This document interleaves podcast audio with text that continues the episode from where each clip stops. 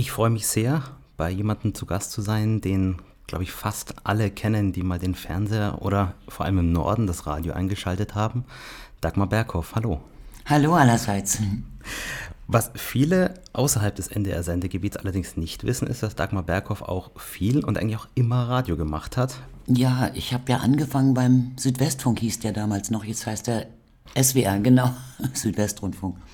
Und äh, habe das immer beibehalten, weil ich das immer einen schönen Ausgleich fand zum Fernsehen. Was sind denn Ihre allerersten Erinnerungen an das Radio?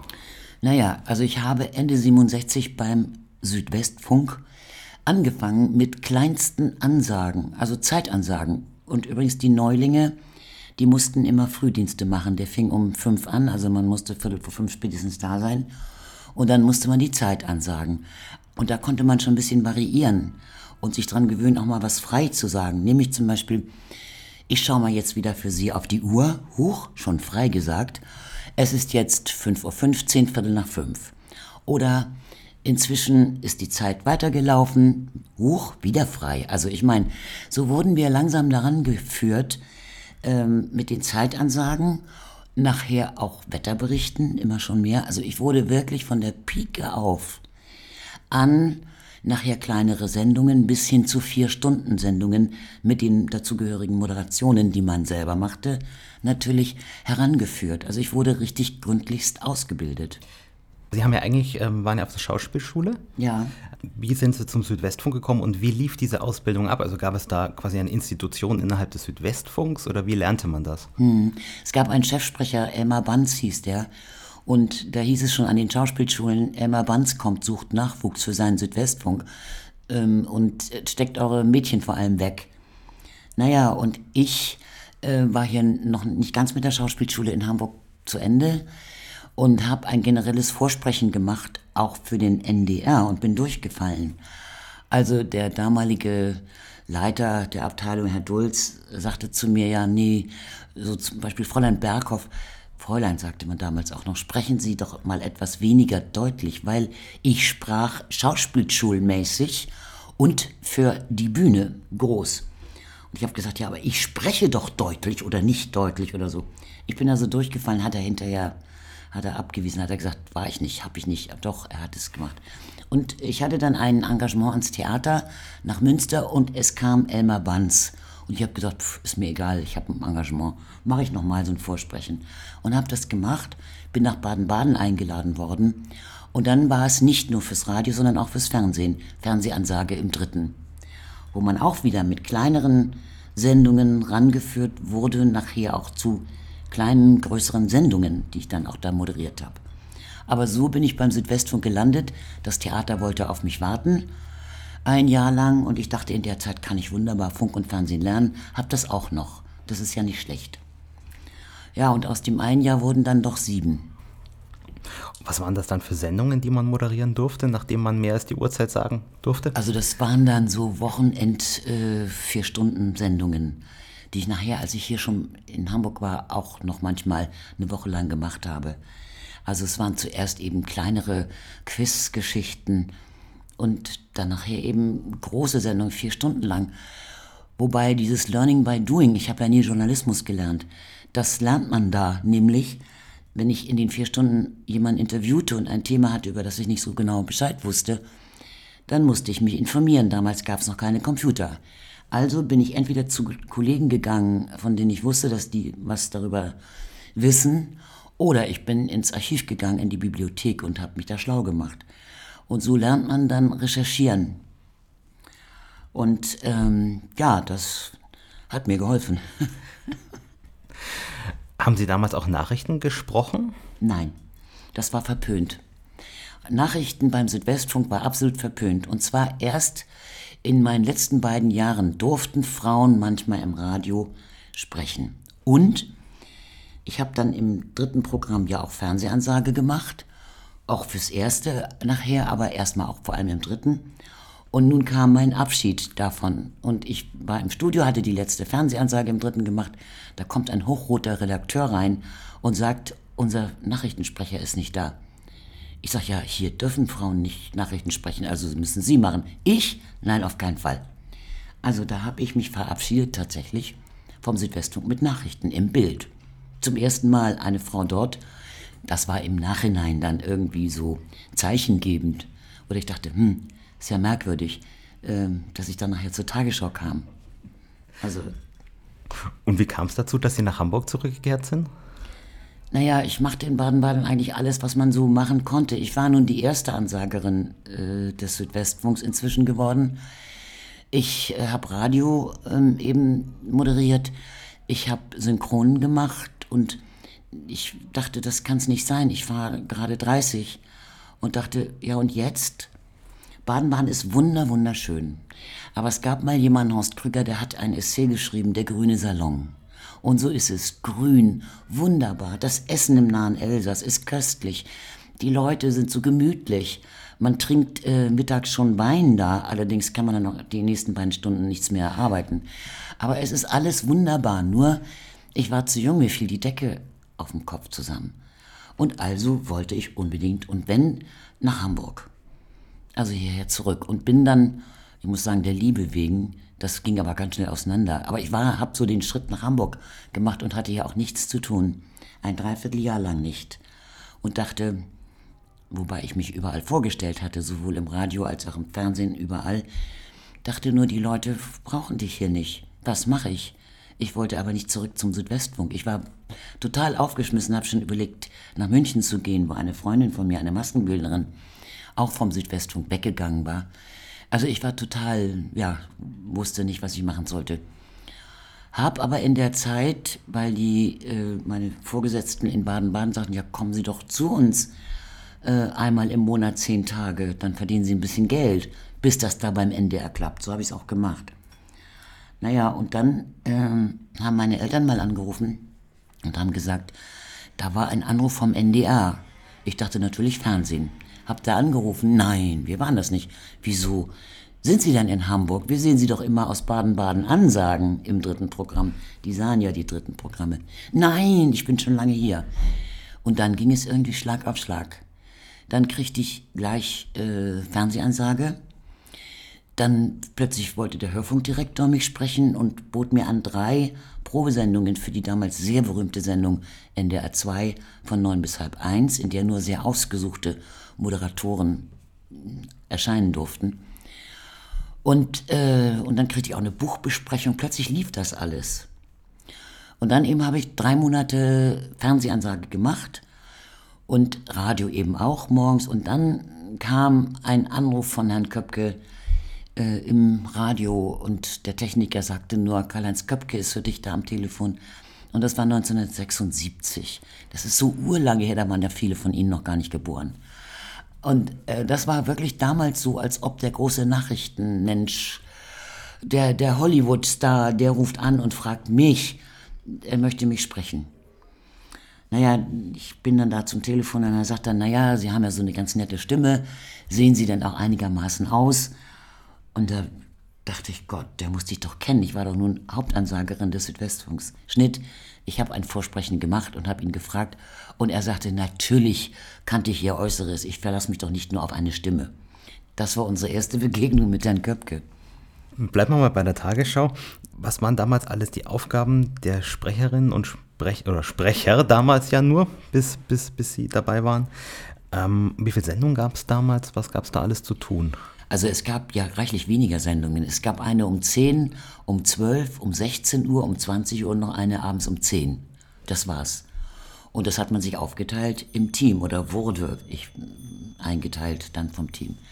Es war so, dass man zwei Stunden vor der Sendung, welche man auch immer anfing, man hatte meistens zwei oder drei sogar, musste man so zwei Stunden vorher im Sender sein, um in die Maske zu gehen und die Maske ist so, die wollen nicht, dass du besonders schön aussiehst. Du sollst nur aussehen, wie du aussiehst. Weil die Kameras sind so gemein und werden ja immer gemeiner. Die zeigen jeden Pickel, jede Haut, kleinste Hautrötung, zeigen die vergrößert. Also man wird geschminkt, um eigentlich auszusehen, wie man aussieht. Und manche, gerade Wirtschaftsbosse oder auch Politiker am Anfang, haben gesagt, ich, Maske, um Gottes Willen, haben das nur einmal gemacht, nachdem sie sich gesehen haben dann auf dem Schirm. Also man geht in die Maske, dann geht man zum Einleuchten. Das hat etwas damit zu tun, was man anhat. Und welche Armlänge man hat, wo man ungefähr die Blätter halten wird, das wird genau auf diejenige oder denjenigen eingestimmt. Und danach geht man spätestens bei der 20 Uhr Tagesschau um halb acht in die Redaktion. Und da ist der Chef vom Dienst. Und äh, man liest die Meldungen, die man schon hat, die schon fertig sind, leise laut vor. Leise laut ist deshalb wichtig, weil man, da man damit merkt, äh, dass man vielleicht etwas nicht so gut sprechen kann. Es liest sich gut, aber man kann es nicht sprechen. Und da konnten die Sprecher durchaus zu den Redakteuren gehen, möglichst schon mit einem Vorschlag, wie man das ändern kann. Ansonsten hatten sie keinen Einfluss auf die Texte, sondern die Texte wurden gemacht von einer Redaktion, die sich bereits um 13 Uhr traf und in verschiedenen Konferenzen festlegte, erstmal, welches der Aufmacher war, das ist immer die wichtigste Meldung, die erste, und in welcher Reihenfolge die Meldungen kommen sollten. Aber ich hatte zwei Bedingungen, als ich anfing. Das eine war ein anderer Stuhl als die Herren. Die hatten so einen, so einen Raketenabschussbasisstuhl, da kriegte ich keine Luft. Also was anderes. Und das zweite, ich wollte gern ein Jahr in der Redaktion mitarbeiten. Umsonst natürlich als freie Mitarbeiterin. Einmal in der Woche. Und das habe ich gemacht. Einmal in der Woche bin ich eine Schicht mitgelaufen, habe selber Meldungen geschrieben. Okay, nicht die ganz vorne, sondern die ganz hinteren. Hab mich tot geärgert, wenn sich Herr Köpke bei mir versprochen hat. Und als ich das drei Monate wirklich konsequent durchgezogen habe, wurde mir das sogar bezahlt. Und das habe ich auch ein Jahr gemacht. Also ein bisschen habe ich da gelernt, wie schwierig es ist, wenn du zwölf Zeilen Zeit hast für deine Meldung und dann sagt der Chef vom Dienst, kürz die bitte auf neun Zeilen. Oh Gott, das sind ja alles kleine Geburten, die man da die Sätze, die man da fabriziert hat. Naja, so, soweit die Tagesschau. ja, ich möchte die Tagesschau noch nicht so schnell abschließen, weil mich würde es interessieren, wenn wir vorspringen auf Ihre letzte Sendung im Jahr 1999. Wie hat sich da das alles verändert gehabt? Oh, ganz viel. Also ich muss wieder zurückspringen jetzt auf 76. Da gab es ja noch keine Computer, da gab es noch keine, ähm, wie soll ich sagen, technischen Einspielungen oder so, sondern hinter mir im Studio äh, gab es eine, ein, wie eine Tafel und darauf hat die Grafik mit Klebe und ausgeschnitten mit Schere Bilder oder irgendwas gemacht und von einem Assi, das waren meistens Studenten, wurden die dann weggezogen hinter mir, passend zur Meldung. Und wenn der Assi nicht schnell genug war, sah man noch seine Hand, gerade so aus dem Bild. Also so fing das bei mir an, noch ganz, ganz einfach eigentlich. Und dann wurde das natürlich immer technischer und immer computerisiert. Es gab irgendwann keinen Kameramann mehr, was schade war, weil man so ganz allein im Studio war. Und ähm, wurden alle eingespart. Und ähm, ja, ansonsten blieb es und bleibt bis heute. Ich war ja auch in dem neuen Studio dann mal als Glücksfee eingeladen, als das zum ersten Mal live sendete. Eine, es bleibt eine Kamera und es bleibt äh, ein Zuschauer für mich so, also eine Kamera und Meldungen, die ich habe. Insofern ist das gleich. Wurde denn bis zum Zeitpunkt, wo Sie gegangen sind, nur vom Blatt abgelesen oder gab es damals schon einen Teleprompter? Nein, es gab den Teleprompter in äh, Regionalsendungen. Also ich habe auch mit dem gearbeitet. Aber ich fand, für die Tagesschau, da bin ich eben puristisch. Ich fand, man darf den Zuschauer nicht vorgaukeln, dass man das alles auswendig kann. Die vielen Namen, Fakten, Zahlen, Daten, was da alles auch, auch spät oft kommt. Und deshalb war ich immer gegen den Teleprompter. Und ich glaube, sie haben dann gewartet, bis ich wegging und haben den dann eingeführt. Wobei das schwierig ist. Es wurde oder wird gewünscht, dass man beides macht, den Teleprompter benutzt und das Blatt. Das ist aber ganz, ganz schwierig, weil der Teleprompter hat drei Zeilen in der Kamera. Da laufen ja die Zeilen, die du abliest. Also es sieht so aus, wie wenn du in die Kamera guckst und es auswendig machst. Sie stehen aber in der Kamera. Drei Zeilen. Jetzt musst du, wenn du da runter guckst, im Blatt genau wissen, wo du bist. In welcher Zeile, vorne, hinten, Mitte. Und genauso, wenn du zurückblickst, musst du im Teleprompter wissen, in welcher dieser drei Zeilen und wo genau du bist. Also eine unendliche Fehlerquelle. Macht kein Mensch. Wenn Sie mal darauf achten, dann ist das so, die Sprecher gucken hoch, guten Abend, meine Damen und Herren, machen dann die ganze Meldung in die Kamera und beim Blattwechsel gucken Sie runter, legen das Blatt zur Seite und gucken wieder hoch, wenn das neue Blatt beginnt. Und es ist tatsächlich nicht einfach, wenn man da diese Mischform machen wollte. Das geht gar nicht. Zurück ins Jahr 1976, wieder zum Hörfunk. Wenn wir uns die Hörfunkprogramme des NDR in den 70ern mal anschauen, wie sahen die denn ungefähr aus? Jetzt haben Sie schon gesagt, NDR 2 hatte so eine lange Magazinfläche. Was gab es denn da sonst noch in den Programmen? Also da gab es Interviews mit äh, einzelnen Leuten, um die vorzustellen. Da gab es Spiele, da gab es Anmoderationen für, für, für Musik. Also eigentlich alles. Du musstest einfach gut drauf sein. Also ich will ehrlich sagen, ich war nie das große Genie, wie zum Beispiel Carlo von Tiedemann oder später auch noch Friedhelm Mönter bei uns oder so wie Thomas Gottschalk im Fernsehen. Das war ich nicht. Ich musste mich schon vorbereiten. Ähm, aber wenn du genug Fleiß, sag ich mal, hast, äh, genug Ausdauer, dann kannst du das ausgleichen, weil dir auch so viele Dinge einfallen, die dir vielleicht spontan nicht eingefallen wären. Also und ich war dann, habe mich immer gut vorbereitet und das lief dann gut. Neben der Spontaneität, die man dann trotzdem noch hat. Aber so, ich meine, so ein Mann wie Carlo, der macht viele Gags. Davon gehen sechs daneben, aber vier sind richtig gut, dass du lachst oder toll sagst. Welche Sendung haben Sie denn noch gemacht, vor allem bei NDR 2? Ich glaube, eine Plattenkiste haben Sie, glaube ich, auch moderiert. Ja, Plattenkiste, das war eine witzige Sendung. Da kamen also Leute, Berufsgruppen oder Hobbyrunden ins Studio, auf die ich mich natürlich vorbereitet habe. Und einmal hatte ich das große Glück, dass sich das ausgezahlt hat. Da waren vorher, da waren drei Männer, ich weiß nicht mehr, was die waren, irgendeine Hobbyrunde. Und wir haben uns vorher eine halbe Stunde vor Beginn der Sendung getroffen. Sie waren locker, lustig, toll. Ich dachte, ach, das ist eine Sendung, die läuft von sich selber. So, wir sind im Studio und ich frage die erste Frage. Übrigens habe ich auch gelernt, immer die W-Fragen zu stellen. Habe ich auch durch eine Erfahrung äh, bei jemandem anderen gemerkt. Das erkläre ich gleich. Also ich stelle die erste Frage und der, gucke den einen an, weil er, ich denke, er soll antworten. Er macht nein, nein, nein, bloß nicht, bloß nicht. Und guckt zum nächsten. Ich gucke den nächsten an. Ich auch nicht. Und der dritte auch nicht. Da war es gut, dass ich vorbereitet war, weil ich konnte dann ein bisschen erzählen, und habe fast die gesamte Sendung moderiert. Die hatten solche Angst, diese drei. Also das war, das war äh, ganz furchtbar. Mit den W-Fragen. Also ich habe mal jemanden erlebt, auch in der Plattenkiste, äh, die sagte dann, also Sie sind Krankenschwester auf der äh, Stufe B12 oder da an dem Dings und Sie haben vor allem mit schwerkranken Patienten zu tun. Ja, sagte der andere. Ja, und sie ähm, geben den morgens und mittags und abends, was ich fantasiere jetzt so ein bisschen. Und ja, sagte der. Und das sind diese eben nicht W-Fragen. Da hätte man fragen sollen, äh, wie ist das eigentlich auf der Station so und so? Was macht man da? Was, was, was machen Ihre Patienten? Also die W-Fragen muss man unbedingt stellen. Das war ein Beispiel, das war so grauenvoll am Radio zu hören. Naja, ich habe es sehr bewusst äh, gehört. Gab es denn noch weitere Sendungen? In 93, da gab es Sonntagssendungen drei Stunden lang, die ich gemacht habe. Davon gehörte eine Stunde einem Gast waren alle möglichen, vom Friseur bis zum Michelpastor, bis alles war da, eine Stunde lang. Und die beiden anderen Stunden waren eigentlich Zuschauerwünsche. Und da muss ich, kann ich heute sagen, es gibt die Sendung ja nicht mehr. Manchmal waren nicht genug Wünsche dabei, dann war nur so ein Titel irgendwie. Zum Beispiel Ganz in Weiß von Roy Black, nur mal so.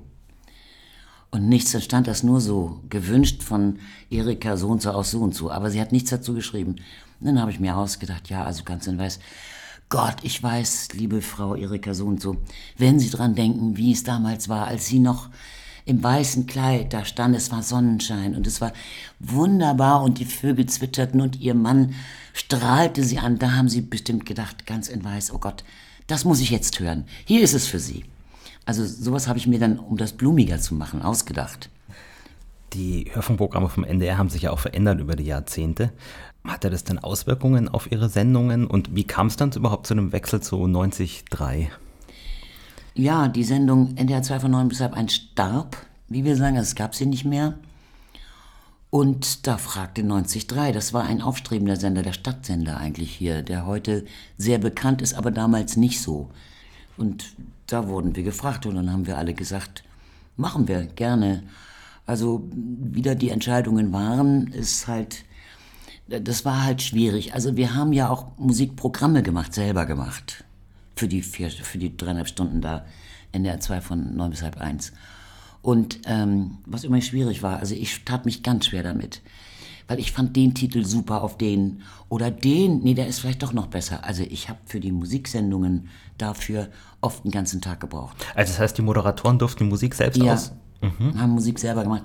Das wurde nachher schwieriger, weil man so viele deutsche Titel haben musste.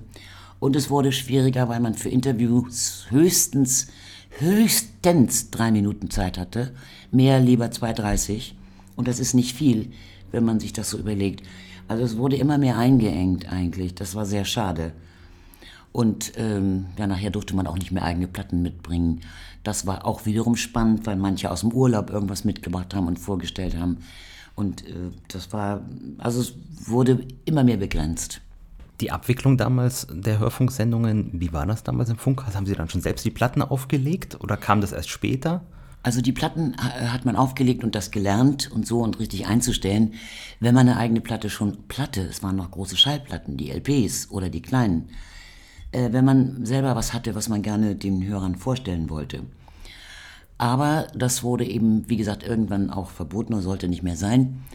Und dann hat das ein Techniker gemacht und hat äh, die ganze Musik eingestellt. Damals gab es auch noch nicht Werbung so im NDR 2. Und ähm, ich fand das immer sehr schön, dass da ein Techniker war. Auch wenn man selber, also eigene Sendung hatte, nicht zu zweite, sondern allein, dann konnte man genau am Gesicht des Technikers sehen, ob der Gag, den man sich so ausgedacht hatte, gerade ankam oder nicht. Oder er sagte, oh, das war witzig, danke oder sowas. Also man hatte so einen Kontakt, sonst ist man ja ganz allein im Studio. Und aber ich musste nie, bis zuletzt nicht, die Sendung selber fahren. Und ich finde das bewundernswert. Die müssen an ihre Jingles denken, an das Mikro aufmachen, zumachen, an die Musik, die sie abfahren müssen und sie müssen sich unter Umständen auf ein Gespräch konzentrieren. Also das finde ich schon fast zu viel und manche Gespräche leiden auch darunter. Wie hat sich denn die Arbeit beim Hörfunk über die Jahrzehnte für Sie verändert, wenn man jetzt den Blick auf Abwicklung und so, Sie haben früher Platten mitgebracht, dann durften Sie das nicht mehr, dann kamen die Computer. Wie haben Sie sich da zurechtgefunden? Wie Also Sie, eigentlich war es nicht anders. Wir waren im Studio, also ich war im Studio oder mit Friedhelm Mönter vor allem viel zusammen. Wir waren im Studio, der Techniker machte das Mikro auf. Man sah bei der Musikliste nur per Computer, wie lange der Titel noch geht oder wie lange ein Intro ist, auf das man schon sprechen konnte oder wie lange ein Ausklang war, auf den man auch schon irgendwas sprechen konnte. Das war eigentlich der einzige Unterschied, wenn man, wenn eine Sendung gefahren wird, also von einem Techniker gefahren wird. Ich finde das, fand das sehr schade, zumal auch viele Jobs dadurch verloren gegangen sind. was waren dann noch die weiteren Sendungen, die Sie bei 90,3 gemacht haben? Ähm, eins hieß Radio Bazar. Das war eine sehr beliebte Sendung. Die lief immer von 19 bis 21 Uhr. Alle 14 Tage gesucht, gefunden, verschenkt, getauscht. Also eine Sendung, in der Hörer anrufen konnten und sagen, ich habe hier eine Kommode.